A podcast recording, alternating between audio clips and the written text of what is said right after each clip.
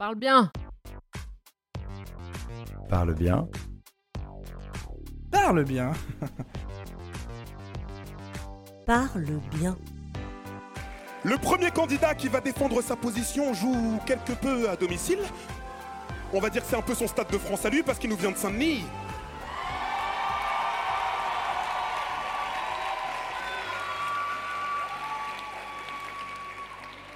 Étudiant aux affaires internationales, ce coureur de semi-marathon n'a peur de rien. S'il vous plaît, veuillez accueillir comme il se doit parce que c'est le premier et c'est important, Monsieur Quentin Montaclair.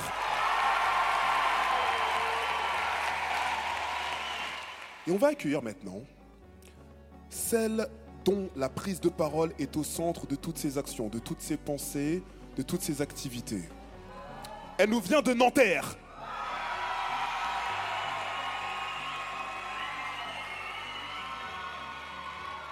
S'il vous plaît, Laure Carassus est avec nous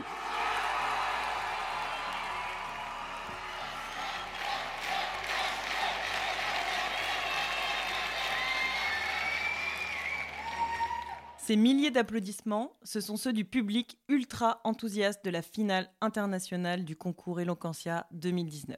Dans la grande salle de la Philharmonie de Paris, 2400 spectateurs. Six finalistes, dont vous deux, Laure et Quentin. Et on est très très contente de vous recevoir. Parce que tous les quatre, nous avons un point commun. Nous sommes formateurs pour l'association Eloquentia. On va commencer, on va jouer un petit jeu. Elle était ton adversaire lors de la finale Eloquentia. Quentin, pourrais-tu nous présenter Laure? Ok, euh, Laure, j'en avais déjà entendu parler avant même de la rencontrer, par ses prises de parole qui avaient tendance à marquer les gens, à englober toute une salle et à faire en sorte que les gens se souviennent de ses interventions. Et j'ai fini par la suite par la rencontrer lorsqu'on a dû s'affronter. C'est quelqu'un d'engagé qui avait des prises de parole, euh, je trouvais, ultra euh, profondes. Elle avait tendance vraiment à creuser le sujet jusqu'au bout. Et euh, selon moi, c'est parmi les candidats et candidates qui avaient cette capacité à intellectualiser le sujet jusqu'au bout, à creuser sur tous les angles. Et c'est ça qui, je est un peu sa marque de fabrique, son empreinte. Et après, au-delà de ça, elle était toujours à nous prodiguer des conseils aux autres candidats, toujours super gentille. Et je l'ai découverte aussi en tant qu'animatrice sur certains ateliers qu'on a pu faire ensemble. Grosse complicité. Voilà, une personne euh, magnifique, en somme. Alors moi, Quentin, la première fois que je l'ai vu, c'était lors des quarts ou des demi-finales de Saint-Denis. Et j'avoue qu'il m'a bluffé. Il est vraiment fort. Non, j'ai trouvé en fait tes discours qui étaient très intelligents. Ça, euh, pour moi, ça a été euh, la différence avec certains discours qui étaient pour moi trop simples, pas assez creusés, pas assez nuancés. Et toi, tu arrivais vraiment à apporter de la nuance, donc quelque chose de beaucoup plus intéressant. Et puis, tu avais aussi ton style très théâtral, tu osais beaucoup plus et tu avais une vraie présence. Tu vois, et on sentait euh, une certaine humilité derrière. Et ensuite, Quentin, moi je le décrirais comme quelqu'un de foncièrement gentil, mais pas naïf pour autant. Quelqu'un d'intéressé, quelqu'un d'intéressant. C'est beau, c'est magnifique. Enfin, quelqu'un en qui on peut avoir confiance. Ouais. Quelqu'un de bien, en fait. Parle, bien. Quentin, on avait déjà discuté il y a quelques temps, euh, déjà presque un an de cet épisode à venir qu'on fait ensemble aujourd'hui. Et tu m'avais euh, dit que tu étais un ancien timide, peut-être même encore un timide. Euh, oui, c'est vrai que j'avais dit ça. Et je le pense toujours. Mais là, je pense qu'il faut donner un peu de contexte pour pourquoi j'ai pu sortir cette phrase-là à un moment donné. On voit la vidéo, on se dit waouh, c'est quelqu'un qui parle devant 2400 personnes, c'est quelque chose d'inné. Alors, en l'occurrence, pour moi, c'était pas inné. je pense que effectivement, je suis plutôt quelqu'un de réservé, timide. C'est un côté péjoratif dans notre société. On a l'impression que c'est un défaut. Moi, je le vois plutôt comme une, juste un trait de caractère dans le sens où ça m'oblige, enfin je perçois vraiment la parole comme étant quelque chose d'important. Voilà, lorsqu'on prend la parole, c'est effectivement pour dire des choses qui nous importent finalement. Donc je me suis inscrit à Eloquentia pour euh, essayer de porter ces convictions que j'avais en moi. Et grâce, je dirais, à la timidité, j'avais cette faculté finalement à écouter beaucoup les personnes qui m'entouraient, à comprendre comment ces personnes-là fonctionnaient. Et ça m'a permis, je pense, de développer euh, de façon un peu plus profonde mes opinions, mes convictions. Et quand j'échange avec des gens, d'être beaucoup plus dans l'écoute plutôt que, avant tout, d'être euh, dans la prise de parole.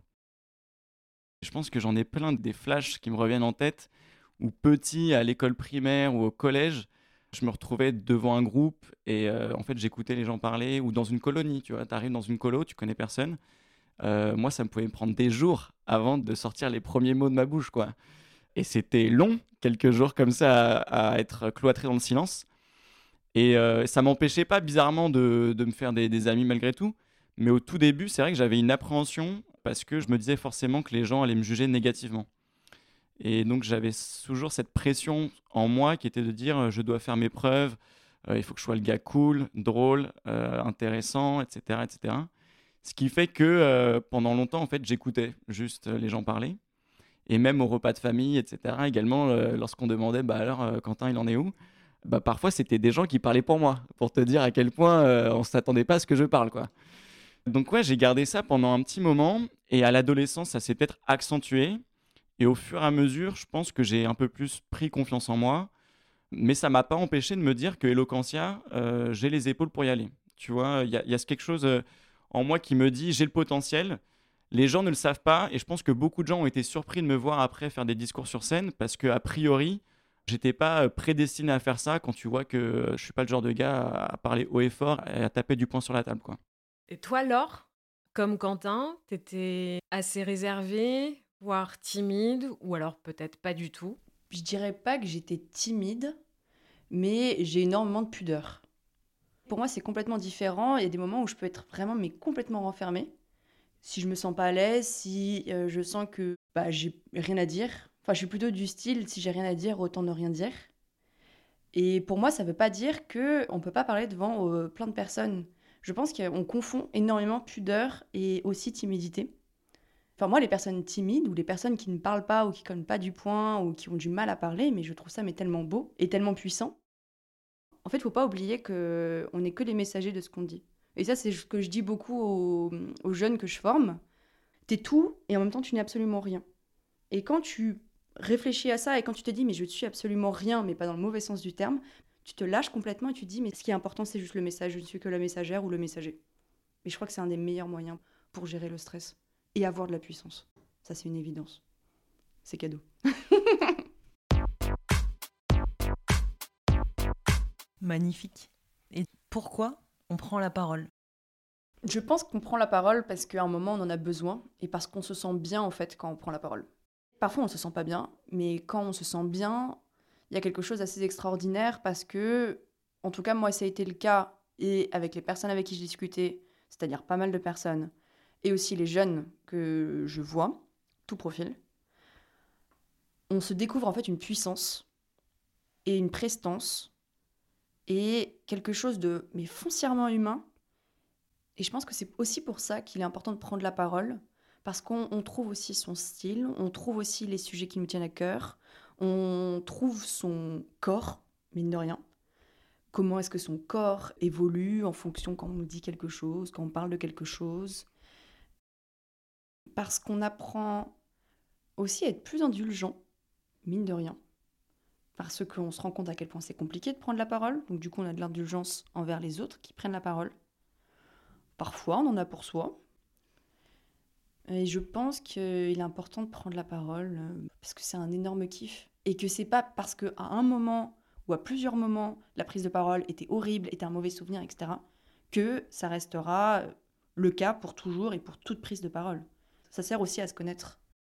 Parce que quand ça vient tout seul, quand tout d'un coup ça devient fluide et évident, bah, ça veut dire que tu as appris quelque chose de toi-même. Donc c'est pour ça que c'est important. Prenez la parole. C'est important. Il y a mille raisons de prendre la parole. Euh, moi, en ce qui me concerne, je pense que c'est important que je précise que je donne mon opinion, mais c'est sans doute différent selon les traits de caractère de chacun. Je prends la parole pour euh, partager.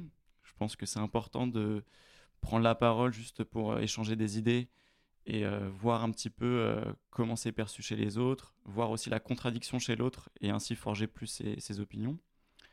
Pour prendre du plaisir aussi, je pense que c'est une dimension qui est trop occultée mais il y a une vraie notion de plaisir à s'exprimer devant tout un panel de personnes, que ce soit devant un petit groupe d'amis lorsqu'on raconte une anecdote et qu'on voit leurs yeux qui sont en train d'attendre la suite de l'histoire et qu'on les cueille comme ça avec la chute, ou que ça soit devant euh, 2000 personnes à la Philharmonie. Il y a, vraiment euh, cette notion de euh, je les tiens et c'est quand même assez euh, jouissif que euh, juste par la parole, on puisse avoir cet effet chez les gens. Et après, ouais, la parole pour raconter des histoires, pour embarquer les gens, les accompagner, pour les prendre par la main et on en fait un peu, voilà, on les amène où on veut. Ouais, c'est les raisons un peu pour lesquelles moi je prends la parole euh, au quotidien ou par l'intermédiaire de concours comme Eloquentia. Prendre la parole aussi, ça permet d'inspirer les gens et à faire rêver les gens. En fait, tout dépend des intentions. Si tes intentions sont bonnes, alors dans ce cas-là, tu vas pouvoir changer carrément des vies, mais dans le bon sens du terme. Et tu vas pouvoir être écouté. Parce que prendre la parole, c'est aussi apprendre à être écouté. Et être écouté, c'est pas euh, demander de l'attention pour demander de l'attention. Et ça, c'est très important. Donc moi, j'invite en fait toutes les personnes qui ont foncièrement de bonnes intentions, même ceux qui en ont mauvaises, c'est juste dommage pour la société et pour eux. Les personnes qui ont de bonnes intentions, il ne faut pas qu'elles hésitent à prendre la parole pour des raisons euh, diverses et variées, parce que ça peut vraiment avoir un impact sur les gens. Et parfois, on ne se rend pas compte à quel point ça peut avoir un impact. Donc ça aussi, prendre la parole pour les autres, et pas seulement pour soi. Je, me permets de compléter cette réponse. Euh, non, parce que là, on parle de notre rapport à la parole, mais aussi à la prise de parole. Et il faut bien euh, souligner le fait qu'on prend la parole. Je pense qu'il ne faut pas, euh, et surtout on fait l'erreur quand on est jeune, d'attendre qu'on soit légitime pour prendre la parole. Et il faut vraiment que les plus jeunes sachent que finalement on est tous humains, qu'on a certes parfois un peu plus d'expérience, mais ça ne veut pas dire qu'on a forcément raison avec l'âge ou je ne sais. Et qu'en tant que jeune, on est tout aussi à même de prendre la parole plutôt qu'une autre personne. Et il faut vraiment ne pas attendre de se sentir légitime pour prendre la parole parce qu'on perd beaucoup d'occasions, d'opportunités d'échanger, de, débattre et parfois même de, de faire part de ses opinions. Et euh, moi, je prends des petites notes parfois sur mon téléphone, donc euh, il y en avait une qui, qui m'est venue en tête. Mais il faut pas attendre de s'estimer pour s'exprimer. Et je pense que c'est important que ça puisse aider les jeunes de comprendre qu'en prenant la parole, ils peuvent gagner en estime d'eux-mêmes.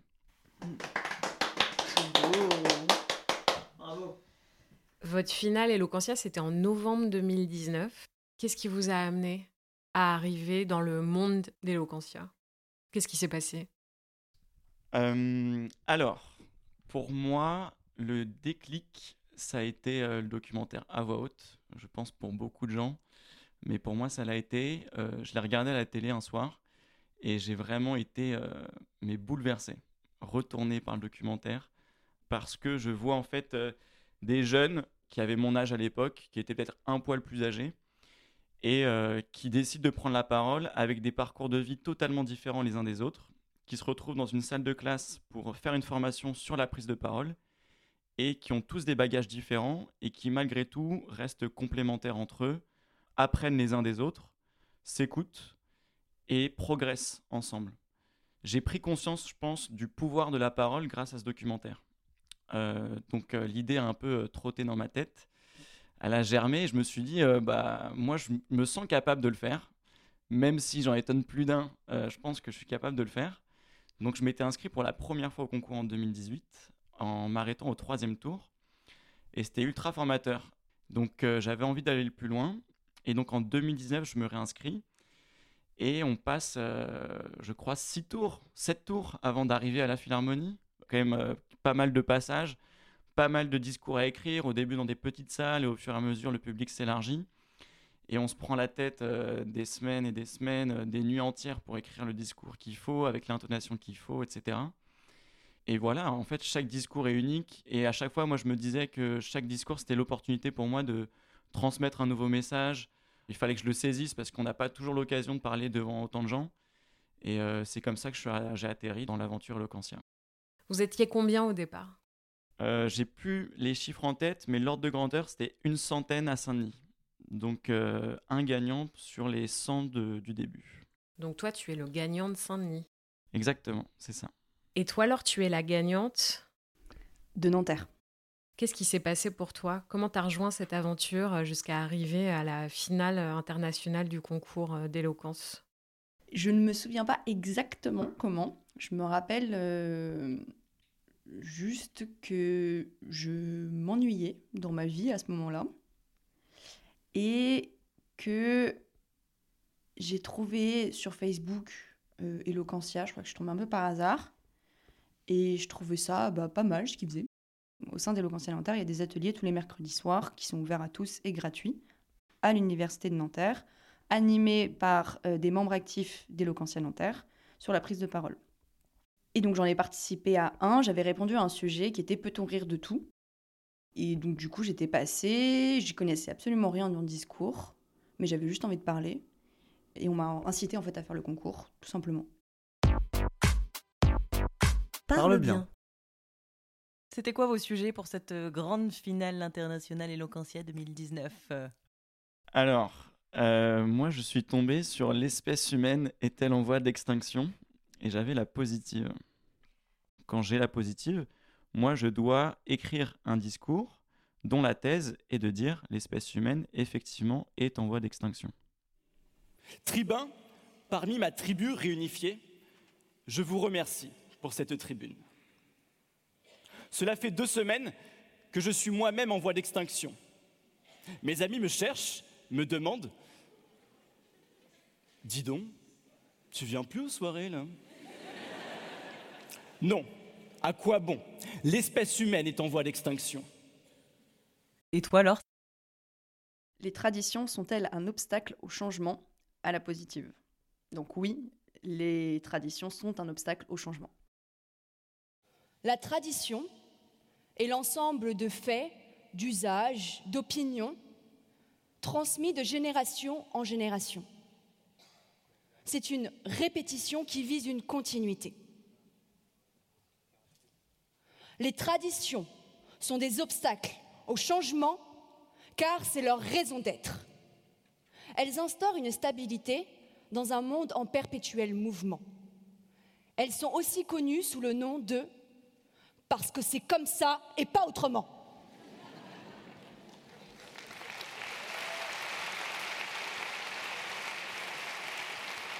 Qu'est-ce qui t'a marqué, toi, pendant ton passage lors de cette finale de concours d'éloquence? Euh, ce qui m'a le plus marqué, étrangement, c'est pas vraiment mon discours. C'est lorsque c'était mon tour de passer, on m'annonce et donc là, il y a toute l'équipe de Nanterre qui se lève et qui applaudit et qui m'encourage, etc. Et c'était très beau parce qu'il y avait donc du coup 2400 personnes assises et tu avais tes 30 potes qui criaient comme des malades, qui étaient debout, etc. C'était une très belle image. Surtout que mon discours commençait par l'amour, l'amour, l'amour. Et ça, c'était très beau. Donc là, tu parles des premiers mots de ton discours, de ton exorde. Dans le cœur de ton discours, il y a des moments qui t'ont marqué. Bah, un moment que moi je trouve très beau, c'était un silence. Je parlais aux gens de mon amour pour le cinéma, est-ce que ça m'a apporté moi en tant qu'adolescente, donc à 16 ans, et le, le monde, à quel point ça m'a ouvert au monde. Et je leur ai dit que c'était aussi beau, et j'ai attendu 10 secondes, que ce silence-là, de 2400 personnes. Puis un jour, j'ai fait une rencontre magnifique, celle du cinéma. Et lorsque les lumières s'éteignaient et que le bruit des bobines se faisait entendre, pour moi c'était aussi puissant que ce silence. Autant vous dire que l'astrophysique Quentin, toi, est-ce que tu peux nous parler justement de cette finale et de moments euh, qui t'ont marqué, que ce soit sur le fond ou sur la forme? Je pense que je vais distinguer euh, deux types de moments. Le- un moment très positif au global, c'est l'ensemble de la soirée. J'avais euh, tous mes proches qui étaient dans la salle, donc euh, c'était un moment fort parce qu'au moment de monter sur scène, le public il est en 360, je fais le tour de moi-même, je distingue quelques petites têtes que je connais et je me rends compte que voilà, il y a, pas mal de gens qui sont venus. Euh, je vois toute l'équipe de Saint-Denis aussi qui me soutient. Et donc j'ai l'impression que ça va être un chouette moment et ça l'a été. Sur le discours en lui-même, c'est peut-être le deuxième type de moment à distinguer. Je dirais le regret que j'ai eu. Et maintenant j'essaye de tirer la leçon pour euh, donner des conseils aux prochains qui vont prendre la parole pour ne pas faire la même erreur. Moi, le, problème que j'ai eu, c'est que je me suis mis une pression titanesque, mais vraiment, euh, j'ai l'impression d'avoir le monde sur mes épaules.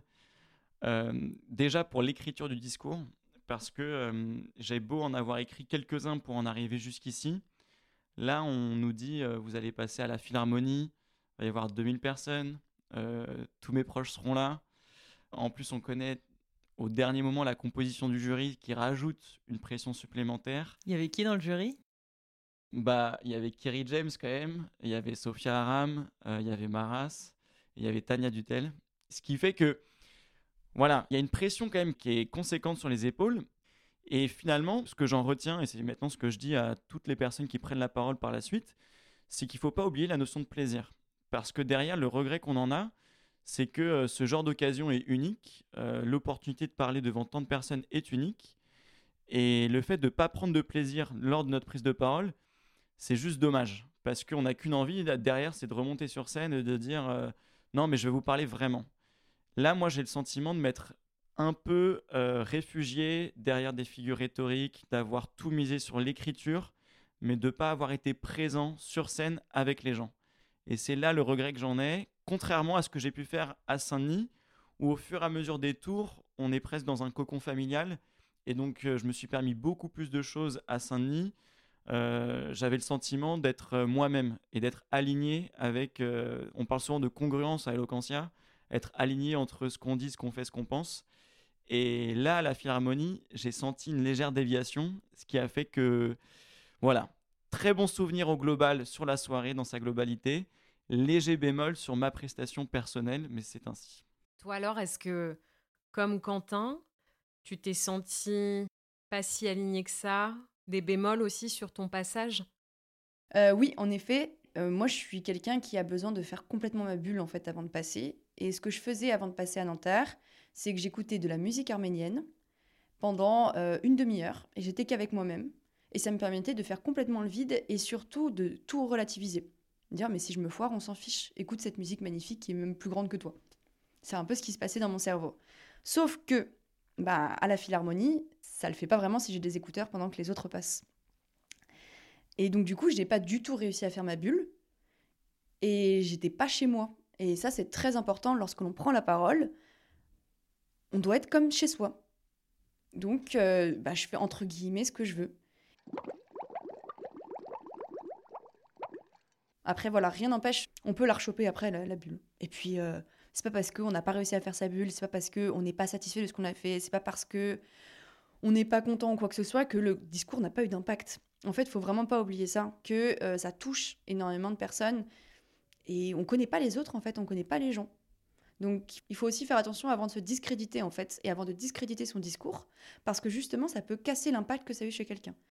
Ce qui donne euh, beaucoup d'espoir, c'est que quand on vous entend, on a l'impression que c'était pas du tout votre meilleur discours, qu'il y avait beaucoup de pression, que vous auriez pu faire mieux, que vous avez fait mieux tout au long de votre parcours, notamment Eloquentia. Mais quand on regarde les vidéos, vous êtes incroyable. Bah, foncez en fait. c'est un peu bateau, mais parfois on se foire, parfois on réussit. Parle bien.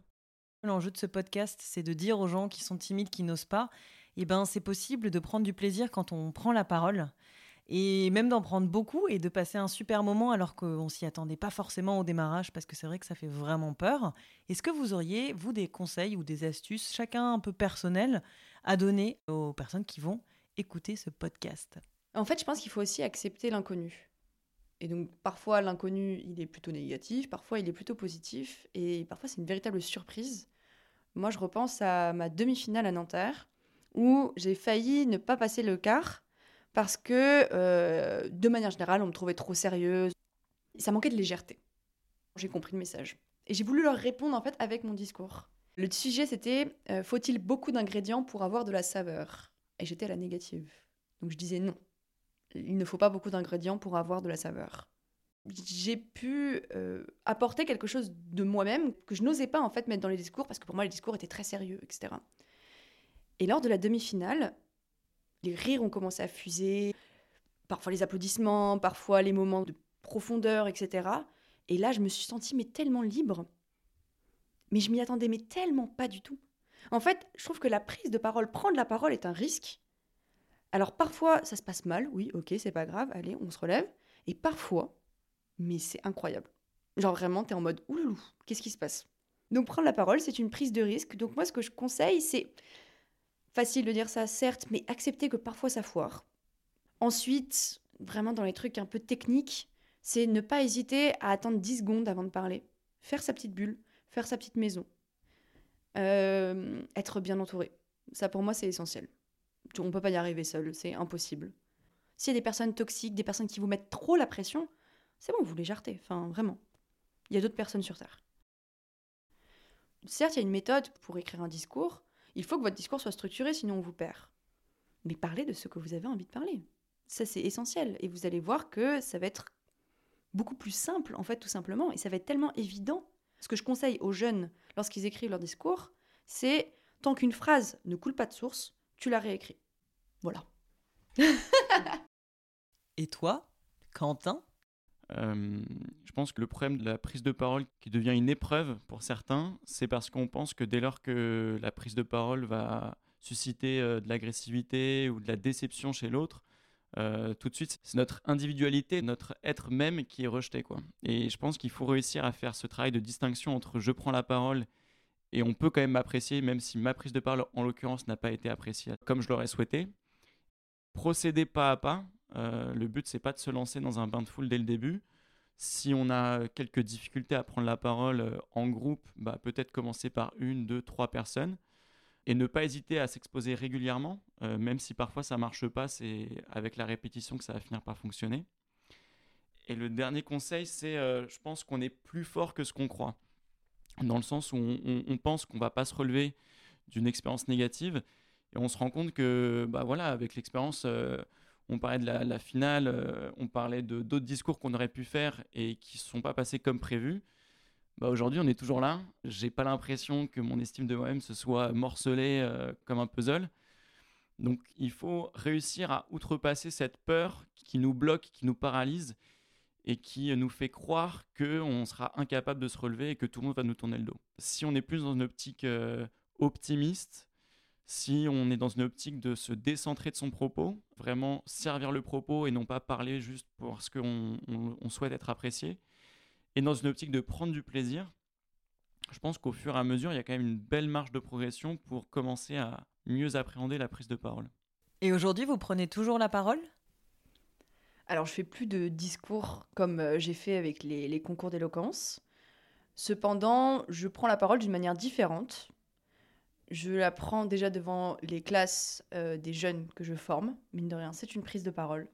Je prends la parole au sein de ma famille, auprès de mes amis, et euh, encore une fois, je vois l'importance qu'ont eu les discours et qu'ont eu cette éloquence et qu'ont eu ce parcours.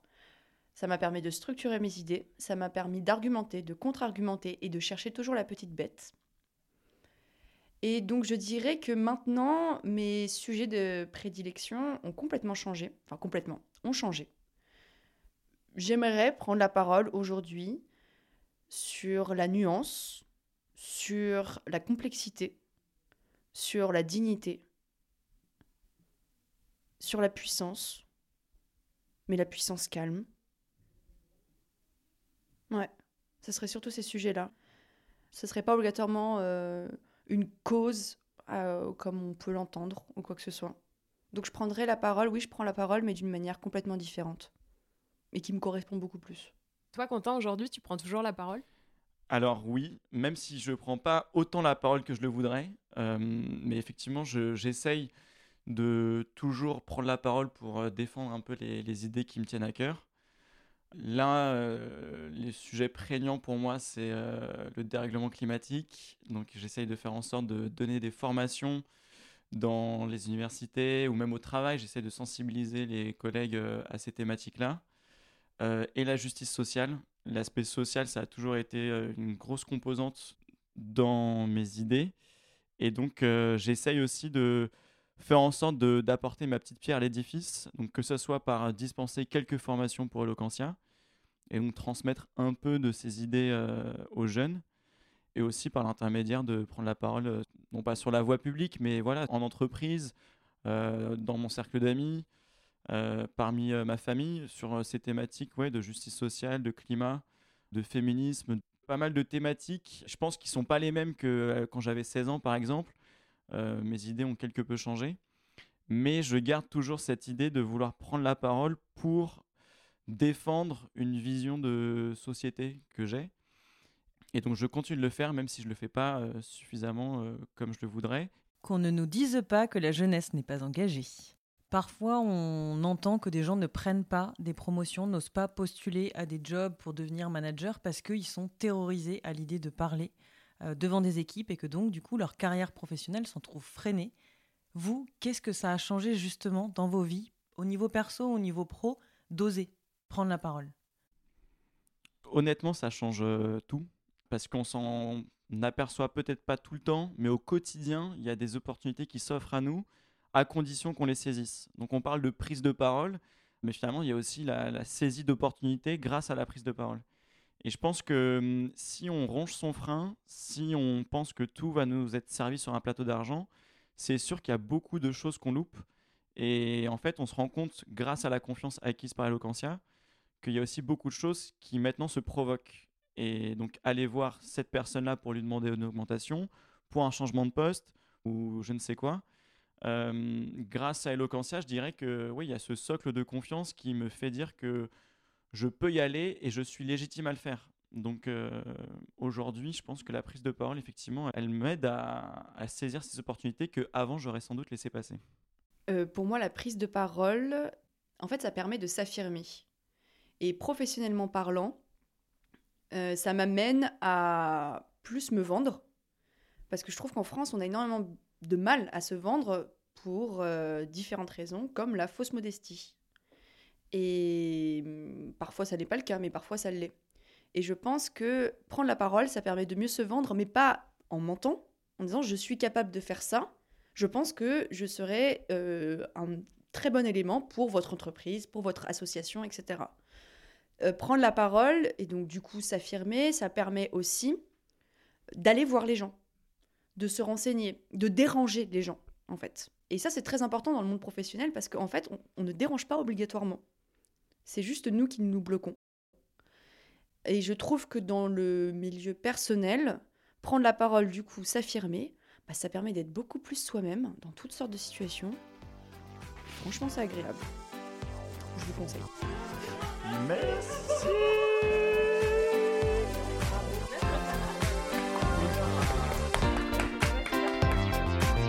Retrouvez tous les épisodes de Parle bien sur les plateformes d'écoute Apple Podcast, Deezer, Spotify, Google Podcast. À bientôt.